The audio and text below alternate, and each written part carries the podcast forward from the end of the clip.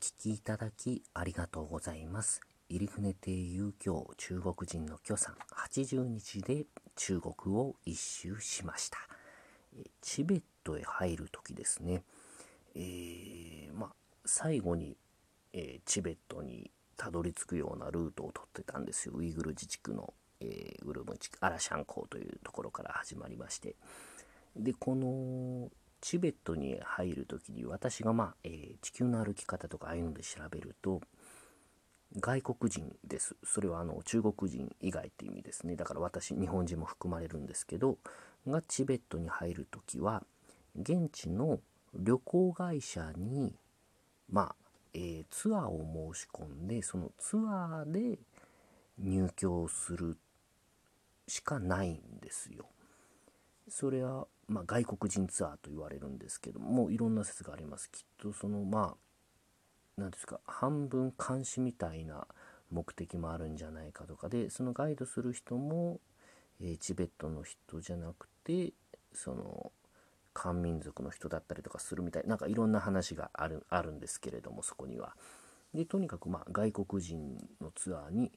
入らなければチベットに行けないっていうんですよ。でこれをですね許さんに説明するんですけど信じてくれないんですよね許さんが。そんなことないですって言うんですよ。いやそんなことあるんですよ。でこのやり取りまあしばし続けましてねで領事館の人にまあ途中知り合って日本の領事館の人に知り合ってですよねって言ったらそうなんですよってことでやっと許さん信じてくれたんですよ。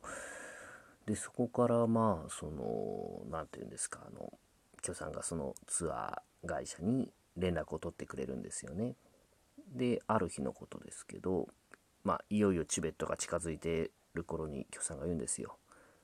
入船さんチベットの件でお知らせがあります。あ、何ですか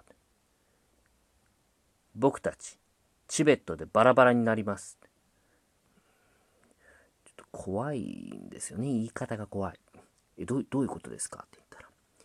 入船さんが入る外国人ツアー、中国人の僕は参加することができませんよ。外国人ツアー、本当に外国人しか入れないそうなんですよ。だから僕たち、バラバラになります。でも何度も言わないでほしい、バラバラっていうのを。で、じゃあどうするんですかって話ですよね。えじゃあ、そのチベットで私たち別行動ってことですか？はい。ただ、宿は同じところに泊まれますから。それ違うって思ったんですよね。2人でずっとこうやってまあいろいろ旅をしながらやってるのにチベットだけなんか昼間別行動っていうのもなんかちょっとまあいろんな方が支援してくれましたしなんか違うんじゃないかなと思ってそれだったらもう私はもういいですってもう国境怖いですしウイグル自治区でも怖い目にあり遭いましたから。だからもうやめましょうチベットぐらいに行ったんですよね。で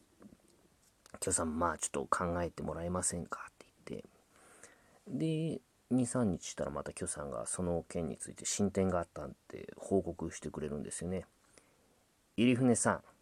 旅行会社気を利かしてくれました。僕たち一緒にチベットを回れますえどどうするんですか？落語協会の社員の入船さんチベットの旅行会社とチベットで商談をします。僕はそこに通訳として同行しますよ。だからまあ、パッケージを変えるって形なんですよね。ちょっと今ので、えー説明できたか分かりませんが、あの、まあ、旅行ビザなんですよ、僕が持ってるのが。だから、えー入らなくちゃ、まあ旅行なので、えー違うんですよ、間違えた。旅行ビザで普通入るんです。だからツアーに入るんですけど、僕ちょっと落語やったりしたので違うちょっと特殊なビザが取れたんですよ奇跡的にちょっとあの、えーこのことはちょっと過去にお話してるんですけれどもだからその業務用ビザみたいなのだと逆にそれだと旅行なんつうかツアーに入れないらしくてでもそれをまた逆手にとって業務ビザなので落語協会の社員として中国の旅行会社の人と商談をしに来たという新しい設定を作れる。で、これまあやることは一緒なんですよね。もう一緒にチベット回るっていうことができますから。その旅行会社の人と。で、そこに許さんを通訳として入れれば、もう裏技ですけどね、あの、許さんと一緒に僕がまあ、その旅行会社のガイド付きでチベットを回るっていう、まあ、本来、えー、旅行ビザで入ってツアーだとできなかった2人旅が、あの、できることになったんですよ。ここからがまた、一つ問題があって、あの、落語協会の社員では私ないんですよ。あの、所属はしてるんですけど、社員っていうのは事務員の方とかなんですけど、で、僕社員じゃないんですって、まあ一応説明するんですけど、やっぱり今日さん分かってくれなくて、どうしようって思って、で、まあ、その所属してる証明書をまあ、協会から取り寄せようかなって思って、あの、あの、開いたんですよね、ヤフーを。するとですね、あの、えっ、ー、と、三遊亭演歌師匠という、もう、えー、ていうんですか、もう、落語協会のトップ中のトップの、えー、もう、最高顧問という肩書きを持つ方が亡くなられた時で、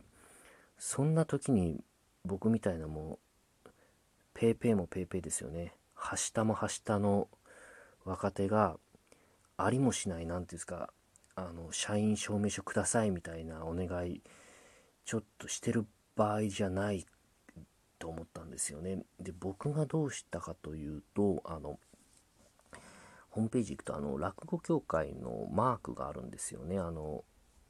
丸があって中で人が扇子を置いてお辞儀してるのを、まあ、かたどった紫色の教会のマークがあるんですよ。これをダウンロードしてで向こうの書類っていうのは基本的に丸い赤い丸い真ん中に星があるハンコがたくさん押してあるんですよね。なのでその紫色なんですけど教会のマーカーそれを、え画像処理して赤色にしてでそのまあ右のもの入船亭遊興落語協会社員として証明するという文章を作ってワードででそこにそのだから赤く加工した教会のマークをハンコ風に置いて印刷してそれをまあ社員証明書として旅行会社に提出したんですよ。これは僕は正直通らないと思ったからやりました。こんなものは通らないと思ったから。それで許さんが、まあ、許さんを説得できないというか、まあ、これで許さんも納得するだろう、通らなければ思ったので、そこまでやりました。通りました。え、ちょっと驚きました。あの、で、まあ、いろいろ怖いので、ちょっと許さんに聞いたんですよ。え、許さんこれ、いいんですか？って。入船さん大丈夫です。僕たちのやってることは黒ではありません。グレーです。で、もうめちゃめちゃ入るとき怖かったですけど、ちょっと別室連れて行かれたりなんかして。でもなんとか通り抜けて、チベットを回ることができました。これは本当に貴重な経験をさせていただきましたし、あの、今でも忘れられないような財宝とかまあそこに生きる人々ちょっとだけですけどね見られましたね。ええ。ー、いやこんなことがありました。もう時効ですかね。